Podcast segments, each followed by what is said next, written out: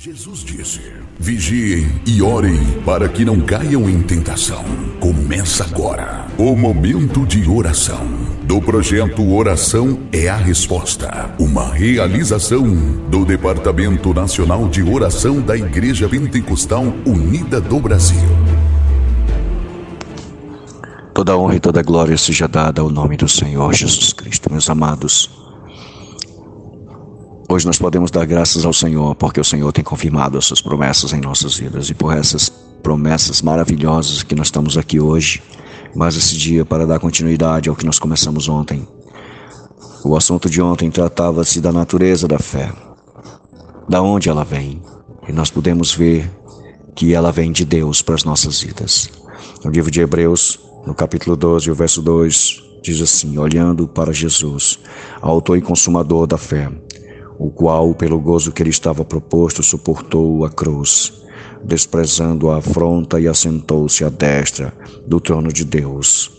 Meus amados, então, mediante esta escritura, hoje nós podemos ver que esta fé ela é criada por Deus dentro de nós, porque Ele é o autor e o consumador. Ele cria e Ele confirma. Como eu disse ontem, Deus, Ele tem nos dado uma oportunidade muito grande de confiarmos em Suas palavras. Por que confiar em Deus? Primeiro, porque isso agrada a Deus. Uma das coisas que mais agrada ao Senhor é acreditar nele. Quando nós acreditamos no Senhor, Ele passa a ser a nossa herança. Ele passa a ser a nossa maior riqueza, Ele passa a ser tudo, Ele passa a ser a nossa vida, Ele passa a ser a vida do nosso sangue, a vida das nossas células, a força dos nossos ossos, Ele passa a ser a nossa visão, nossa audição, Ele passa a ser o nosso tato, o nosso paladar, o nosso olfato, Ele passa a ser a vida dos nossos órgãos, Ele passa a ser tudo em nós, Ele passa a ser a esperança, a força, a graça, a liberdade, o poder, em nossas vidas. Então, olhando para essa escritura, fica-se confirmado que Deus é o autor, o autor e consumador da nossa fé. Se você não sabe, no momento das provas e das lutas, a gente poderia até dizer, Deus, por que passar por isso? Mas, meus irmãos, Deus nos deu uma fé. Esta fé está em você. E são essas provas que muitas vezes nós passamos, que Deus está usando para adubar a sua fé e fazer com que ela cresça. Deus quer fazer crescer a sua fé. Porque Ele é o autor, Ele colocou ela em você. Ele colocou esta fé em mim, colocou em você. E são as provas que nós passamos que são as lutas, são as batalhas, as guerras, são os gigantes que se levantam, são as muralhas como Jericó que se levantam, são os mares como o Mar Vermelho tentou impedir a passagem de Israel. Mas, irmãos, esse gigante cai por terra, essas muralhas são implodidas, e esse mar nós temos agora um Jesus tão poderoso em nossas vidas que se o mar não se abrir, nós vamos passar por cima dele pela fé. Portanto, meus amados, aquele que criou fé no seu coração, hoje, determina a vitória para você. A sua fé basta apenas acreditar em Deus. E você diz, como pastor, acreditar em Deus como pastor? Abra sua Bíblia e comece a acreditar na palavra. Acreditar em Deus é acreditar na sua palavra. Acreditar em Deus é acreditar em tudo o que ele disse. Acredite, se apegue, se envolva, se encha Encha-se da palavra de Deus. Deixa que Deus encharque seu coração, a sua mente com a certeza que existe dentro dessa palavra, porque só assim será gerado um testemunho para você. A palavra do Senhor também diz, visto aqui mesmo no livro de Hebreus, no capítulo 12, visto que nós estamos rodeados de uma tão grande nuvem de testemunhos. Nós não temos por que desacreditar ou duvidar da palavra de Deus. A Bíblia diz que os antigos só alcançaram testemunho pela fé, porque acreditaram em Deus. E veja que eles só tinham as promessas em suas mãos. Eles viviam apenas por aquilo que Deus tinha prometido para eles. Eles viviam as coisas antes de acontecer. É assim que nós temos que ser. Nós temos que viver as coisas antes mesmo dela acontecer em nossas vidas. Muitas vezes quando acontece, você já está vivendo de acordo com o que Deus disse há muito tempo e você se toca e você já recebeu aquilo há muito tempo. Mas muitas vezes o inimigo cega os corações.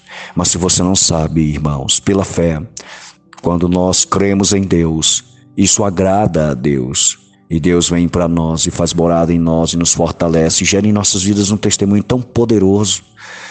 Porque tudo, irmãos, que existe, seja em nós, seja na natureza, é sustentado pelo poder de Deus.